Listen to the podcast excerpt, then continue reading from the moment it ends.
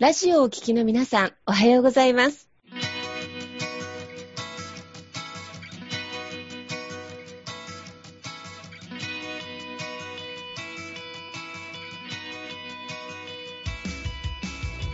FM 那覇より毎週日曜日9時30分からお届けしております坂本典彦のラジオ経営塾が今日も始まりましたこの番組は20年間で1万人の起業家経営者を指導してきた坂本典彦先生があなたの経営に役立つヒントや最新の情報をお届けする番組です坂本典彦のラジオ経営塾今日も最後までお楽しみください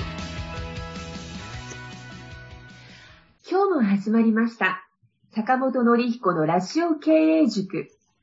パーソナリティは、私、中田民子と、ネハともみがご一緒させていただきます。では、坂本先生、ネハさん、今日もよろしくお願いいたします。よろしくお願いします。お願いします。はい、よろしくお願いします。え今日もですね、えー、前回に引き続き、え素敵な社長をお迎えしております。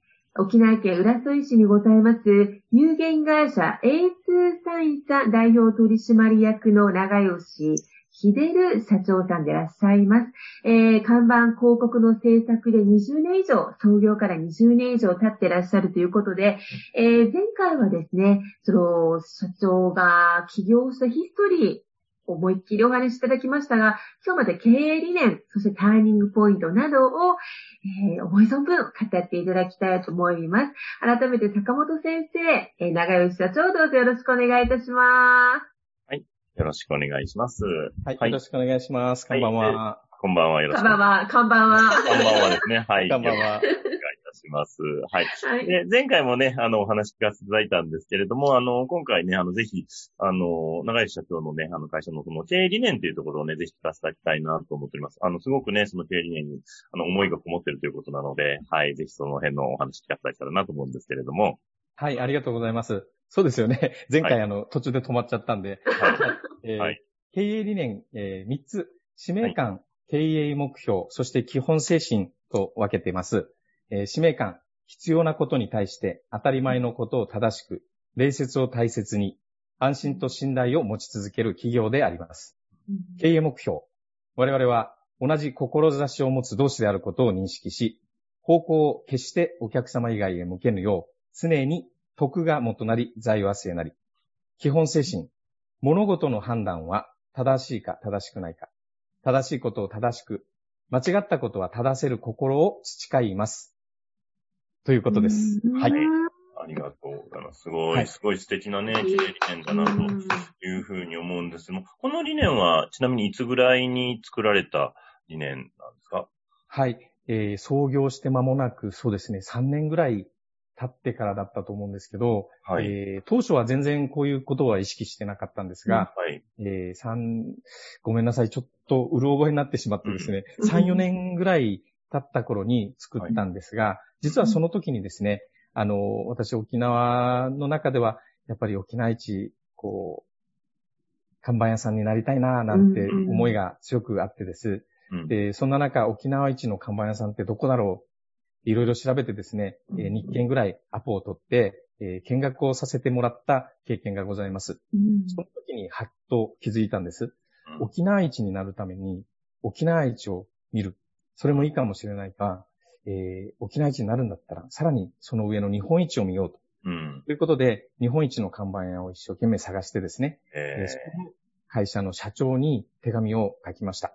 はい、ぜひ、はい、あの、学ばせてくれということを書いたんですが、うん、えー、その手紙を受け取ったこの社長がですね、えー、半年間、えー、実はその渡航費も旅費も全部出していただいて、私を学ばせていただきました。もうすごく感謝してます、その社長には。うん、また、あの、私は創業したてで、あの、その感覚がまだ分かってなかったんですけど、今ならものすごく分かるんですが、うん、えー、3代目ということもあって、ものすごく地域社会に貢献されてて、えー、この、えー、還元をしなければいけないと、この地域社会で、えー、儲けさせてもらってる仕事をこうやって順調にやらせてもらってる、そのお礼を還元という形で、えー、同業者だったり、その若く、若くて、えー、一から本当に志高く持っている、その企業者に対して還元していこうという気持ちが、えあったようですね。いやー、すごい、すごいですね。なんかね、そういう、ね、その、その社長さんも本当すごいなと思いますし、うん、ね、あの、ね、長い社長もね、なんかその社長さんにね、手紙書いて、そのアポイント取ろうとされたっていうのが、はい、いやそこがなんかすごい、ね、なんか、ベンチャースピリッツじゃないですけど、なんか、溢れるなと思って。うん。うん。こ怖いもの知らずですよね。いやそうですよね。うん。ね、はい、え、それはもう、じゃあ、あの、まあ、返事返ってこなくてもいいや、みたいな感じで書かれたんですか？あ、あの、そうですね。あの、後先考えないというか、本当に。はい。そういうところはありましたね。ねえ。でもね、実際そのね、社長さんがそうやって学ばせていただいて、え、その半年間でどういうことを学ばれた感じだったんですか？やはりこういった、その経営理念が大はい、大事であるっていうのもそうなんですが、はい。社会的に、えー、こういう常識的なものは学んでた方がいいということで、うん、例えば、例えば看板とは全く違うんですが、食事の仕方だったり、はい、お茶の、はい、えっ、ー、と、お茶の入れ方だったり、はい。はい。そういったこと細かなことから学ばせていただきました。えー、はい。ただただ仕事をやればいいということではなくて、はい、やっぱりスキル、マインド、ノウハウ、うん、このマインドの部分が大事なんだなっていうことをすごく、えー、学ばせていただきました。えー、すごい。え、それがじゃあ今のその経営理念にもやっぱり生きてきてるっていう感じなんでしょうか？はい。もう、これはもうふんだんに、その時学ばせていただいたことが入っているというふうに私は自負してます。はい、えー、すごい。ね、で、え、今ね、で、この経営理念を作って実際、まあ、これをまあ浸透させたりとか、まあ、社員さんにもお伝えしたりとかしてると思うんですけど、その辺どういうふうにお伝えされてるかっていうのをちょっと聞かせてほしいなと思ったんですけども。はい。えー、弊社の方は、えー、就業前にですね、朝礼をやってるんですが、その朝礼の中で、この経営理念を全員昭和しながら、そして一個一個こう紐解いていくと。全部をやってると大変なので、この一行の文に対して、どういう思いでこう作られてる、どういう思いだっていうのを、共有をさせていただいています。えー、あそれは中井社長がもう話されてっていう形なんですか？はい、あの、私が主体ではなくて、朝礼の当番っていうのが必ず、こう、日に変わりますので、はい、その朝礼当番の方が、えー、そこは語っていただいてます。はい、えー、すごい。あ、はい、じゃあ皆さん、はい。持ち回り。ずれてるようでしたら、そうです、そうです。はい。ずれてるようでしたら、えー、ちょっとそこは私が、あの、軌道修正させていただいてですね。はいはい。はい。ああ、すごいですね。で、あとね、なんか先ほど聞いてね、採用の時にもなんかこれを覚えておかないといけないっていうのをお聞きしたんですけども。はい。実はあの面接の際にですね、この経営理念を覚えてきていただくという一つのミッションがございまして、はい、はい。中にはやっぱりあの、これを渡すだけであの、二度と来ない方もいらっしゃいます。まあ、でもあの、これ、笑い話に聞こえるかもしれないですが、あの、これ入り口としてはすごく大事なことなのかなって。うん、そうですよね。やっぱり嫌いなもの、嫌いなものを毎日、こう、えー、やらされるって考えて、うん、あの、せっかく入っても1年、2年で、えー、やっぱりどうしてもドロップアウトしてしまう方もいらっしゃるんですね。うん、そうじゃなくて、やっぱり最初からこういうことやってるというふうに飾らずにですね、あの、うん、見せて、そこを理解した上で入っていただくとものすごい長くお付き合いできるのかなというふうに感じています。いやこれでもすごい大事ですよね。やっぱりね、あの、一緒にね、長く働いていく人がね、そういう思いがやっぱり、ね、これ理念とかやっぱ共有できるかできないかって、やっぱりね、経営者から見てもそうだし、あの、働く人から見てもね、やっぱすごく大事かなって思いますよね。はい、そうですね。はい。ものすごい大事だと思います。はい。ありがとうございますね。なんかそういう形で本当にね、なんか、あの、広がってると思うんですけれども、あの、長井社長の中の、その、まあ、経営における、その、まあ、ターニングポイントってね、多分いろいろあったと思うんですけど、ええ、あの、そのターニングポイントをね、ぜひ、どういうね、ところが、あの、キーになったかみたいなのをちょっといろいろ聞かせていただきたいなと思うんですけれども。はい、えー、そうですね。私、初めてですね、うん、えー、創業当初はやっぱり一人からスタートをして、今、スタッフが7名おりますが、えー、ちっちゃな、本当にアパートの一角で、こう、スタートをしてですね、うん、夜は、この下の人に響かないようになんて言って布団を持ち出して、コツコツ作ったりとかっていう時代もありました。その、そんな時やっぱり、あの、支えてくれたのは、やっぱうちの妻なんですけど、うん、うん、朝から晩まで 本当に働き同士だったんですけど、すごく支えていただいて、あの、今では本当に、です。頭が上がりません。はい。もう感謝、感謝、感謝です。で、ターニングポイントと言いますと、はい、そんな、こう、あちらこちら、こう、少しずつ、少しずつできる、背伸びをせずにできる範囲で徐々に大きくしていったんですけど、うん、その際に、こう、移転をちょこちょこ、えー、どうしても規模の問題で余儀なくされる中ですね、うんうん、ある、えー、まあ、私、西原町の方で、えー、土地を貸していただいて、えー、そこで、営業をしてたんですが、ある日、突然ですね、えー、実は内容証明が送られてきて、えーはい えー、もう、この土地を明け渡してくれと。えー、もう、びっくりですよね。いきなり内容証明が来ちゃったんですか？そうだったんですよ。あはい。まあ、あの、細かいいきさつはちょっと、えー、はい、しょりますけど、うんうん、そういったことがあって、まあ、あの、実はその時に、えー、この規模をまた移動するのにはすごく時間がかかるので、1年間猶予をいただけますか、というはい対応してですね、えー、今の、今の場所を探すことができたんですけど、うん、はい。このきっかけがなければ、おそらくこの自社を建てることはなかったのかもしれないな、って今考えると、はい、えー、そこからこうやって思い切った行動に移せたことがターニングポイントになってるのかなっていうふうに感じます。すごい。あ、じゃあ今はもう自社ビルをお持ちになってっていう形なんですか、はい。あ、あ、そうなんね。でもね、そういうね、ちょっと、まあ逆境っていうかね、ピンチがあったからこそ、逆に今そういう形で発展できてるっていうところですかね。そうですね。はい。借金コンクリートですけどね。あ、そうですね。まあまあ、まあまあ、でもね、ね、借金できるのもね、社長さんの器ですからね。はい、ありがとうございます。僕はね、前銀行だったんで、やっぱね、借金がちゃんとできる社長さんってのは、やっぱね、それなりにちゃんと実績もあって、経験もある社長さんじゃないと、やっぱり借りられませんから。はい。はい。もう、はい。もうしっかりと、代表、戸締まり役をやらせていただいて。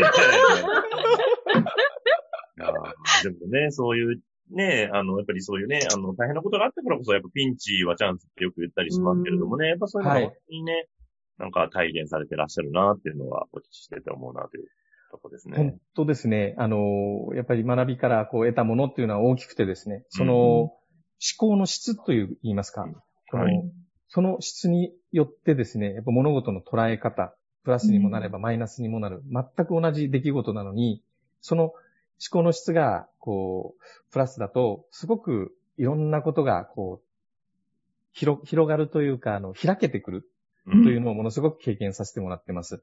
うん。素晴らしいと思います。皆さんいかがですか？今のお話を聞いてて。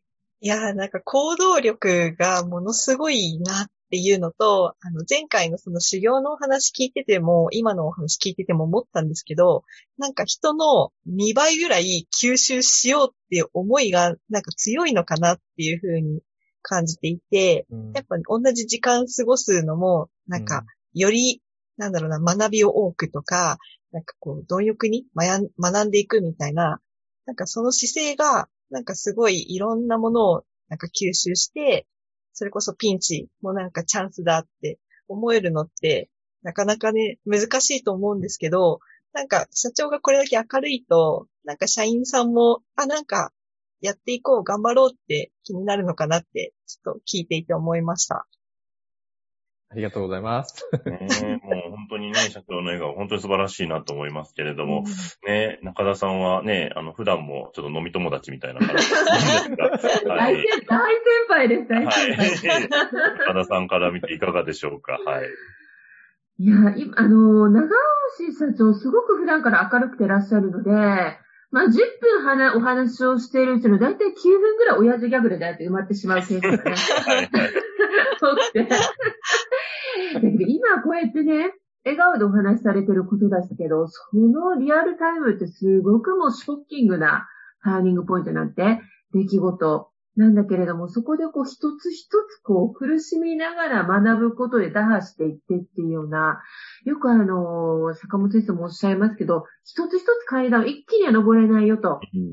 だんだんのりでスモールステップで積み上げていくっていうことの実践と実現体が今長内社長のお話の中にすごくあったなって思ったんですよね。なんか、で、今ね、それこそ長井社長が起業されて20年ぐらい前に比べて、今起業を志す方ってちょこっと多くなってるようなイメージもあったり、逆に起業を応援する、なんでしょうね、ツールがあったりっていうことなんですが、でも実際ね、社長本当に修行から始まってプロの職人さん。になり、そこから経営者になるっていうことなので、今これから例えば起業を考えられている方とかに送られるエールとかメッセージってありますか？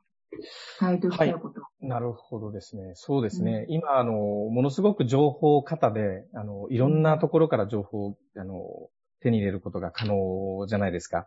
うん、なかなかそんな中足を使うっていうことが、えー、少なくなってるとは思うんですけど、うん、えっ、ー、と、まあ、そう言うとね、古臭い人間だなんてもしかしたらなるかもしれませんが、あの、よくメラビアンの法則ってね、中田さんご存知だと思うんですが、はい。はい。やっぱ人と会うっていうことの、その伝達力の強さ。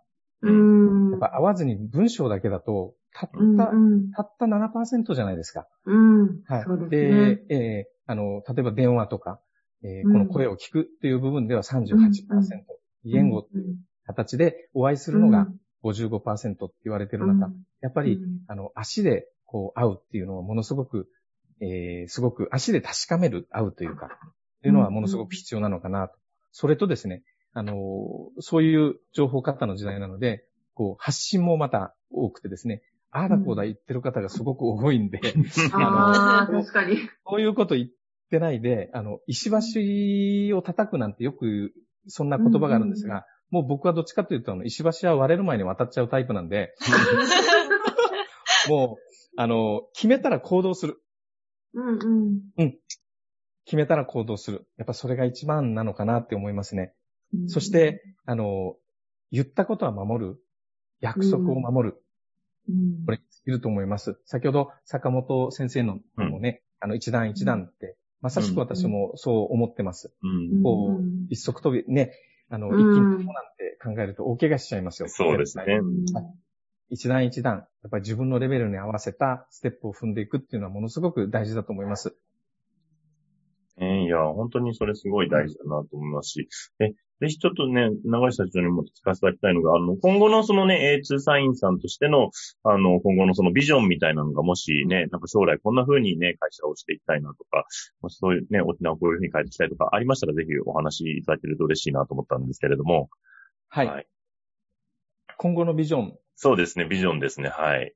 はい。やはりあの、今、沖縄県の中でですね、この広告業は、はい、えー、実は看板って、あのー、広告物申請というのを出さないといけない義務が実はあるんです。はい。ところが、あのー、看板のオーナーさん、やっぱりお店を持ってるオーナーさんって、そこをわからない方がものすごく多いんですね。で、申請率に至ってはものすごく沖縄県今低くてですね、うん、えっ、ー、と、将来的には社会的にこの、えー、申請率を上げるイコール社内では、えー、そこの法律的なものを徹底するだとか、えー、安心安全に特化した看板作りを目指して、そして、やっぱり一人一人が、あの、お客さんに対して信頼を勝ち得る。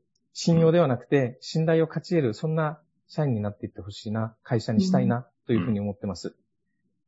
うん、広告物申請ってね、なかなか知らない場合が多いと思うんですよね。でもなんか長内さん以前、あのね、看板が落ちてきてお怪我をされたりした方がいらっしゃって全国的にお話ね、されてらっしゃったりしましたが。うん、うん、そうなんですよね。あの、まあ、きっかけは、北海道のあの、カニ看板の落下事故だったんですけど、はい。そこであの、国交省が乗り出してですね、えー、各地方自治体の方に、えー、少し強化をし始めてるっていうような、ようやくっていう感じですね。あの、看板も実は車と一緒だと思っててですね、車って車検ありますよね。はい。点検しますよね。はい。あれと全く一緒なんですよね。実は、車検と言われてる、車で車検と言われてる、その3年に1回の更新義務だったり、えー、点検って言われてる、その安全点検義務だったりっていうのが、実は法律上あるんですけど、やっぱ知らないまま設置されてる方がものすごい多いので、沖縄はまた台風銀座と呼ばれているので、ああ、そうですよね。えー、あの、台風の日になかなか出歩く人は少ないと思うんです。うん、えー、その、その際に一掃されている古い看板が、というふうに、あの、はい。我々は研究しています。ああ、なる。なんかそこで自然に淘汰されてるっていうことですか？そうすると。えっ、ー、と、落ちたり。こ、こと細かく、こう、調査したわけではないんですが、うん、まあ、我々が知る限りでは、えー、そうじゃないかという、あの、家庭予測を立てています。うん。なるほど。はい。単にまあ看板広告だけのものではなくて、要はその安全面から経過を守るっていう意味でも取り組まれていらっしゃる A2 サインさんということですね。はい、ありがとうございます。うんなるほど。坂本先生はまさに志の経営ですね。うん、そうですね。なんかやっぱり本当にね、あの会社ってまあ自社のね、利益ももちろん大事ですけどね、やっぱその先にね、やっぱりそのね、地域の人とかね、まあ地域にやっぱりどう貢献できるかってすごく大事だなと思うので、やっぱそういうね、なんか周りのね、景観とかね、安全性とかも含めて、やっぱりそこも含めてね、なんか、やっぱりあの企業ってね、やっぱそういうね、あの成長すればするほどやっぱそういう社会的に責任っていうのも大きくなってくるかなっていうふうに思うので、うん、なんか本当その辺をね、実践されてる長吉社長、本当に素晴らしいなってなんかお話聞いて、はい、思いましたね。ありがとうございます。ね、さっき長吉社長の言葉の中に、まあ、経理連等々の中に徳が元、財が末、ね、はい、まさにそれを実現されてらっしゃるのかなと思ったりしますが、いかがでしょう？今、ね、電波に乗って今一緒にお仕事されてらっしゃる社員さんにメッセージ等々ございますか？社長。仕事をしている。はい、あの、熱いお仲間ですね。あ、S さんの。はい。あ、うちのですね。うん、はい。えー、そうですね。こうやって経営理念を共にしてですね、えー、うん、一緒に働いている以上、やっぱり自らが選択して、弊社って、弊社で一緒に働いているので、その、自らが選択した道が本当に正しかったというふうに思えるような行動を共に、えー、取っていきましょう。うん。自ら正しかったと思う行動を共に取っていきましょうということで、坂本先生、またここから A2 サイン様の、まあ、あの、経営のまた大きくなる方向性、そして、あとまた沖縄県のね、あの、景観などがまた整備されていく両面の楽しみがありますね。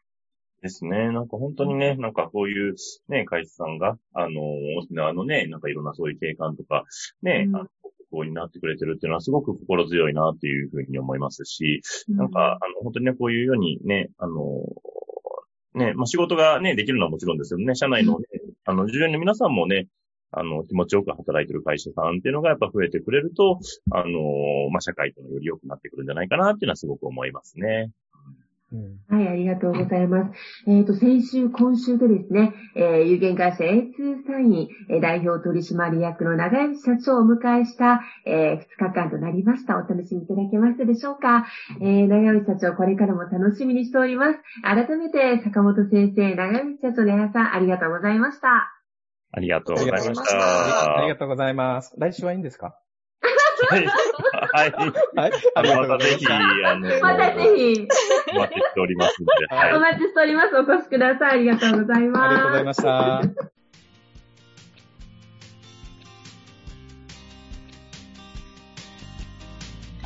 この番組では、企業や経営についてのご質問を募集しております。こんなことで悩んでいます。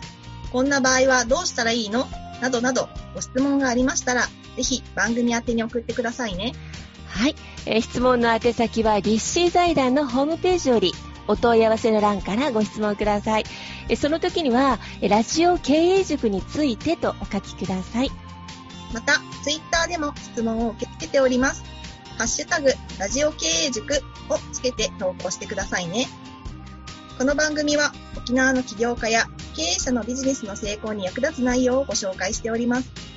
また来週日曜日9時30分よりラジオ経営塾でお会いしましょう。皆様楽しい日曜日をお過ごしください。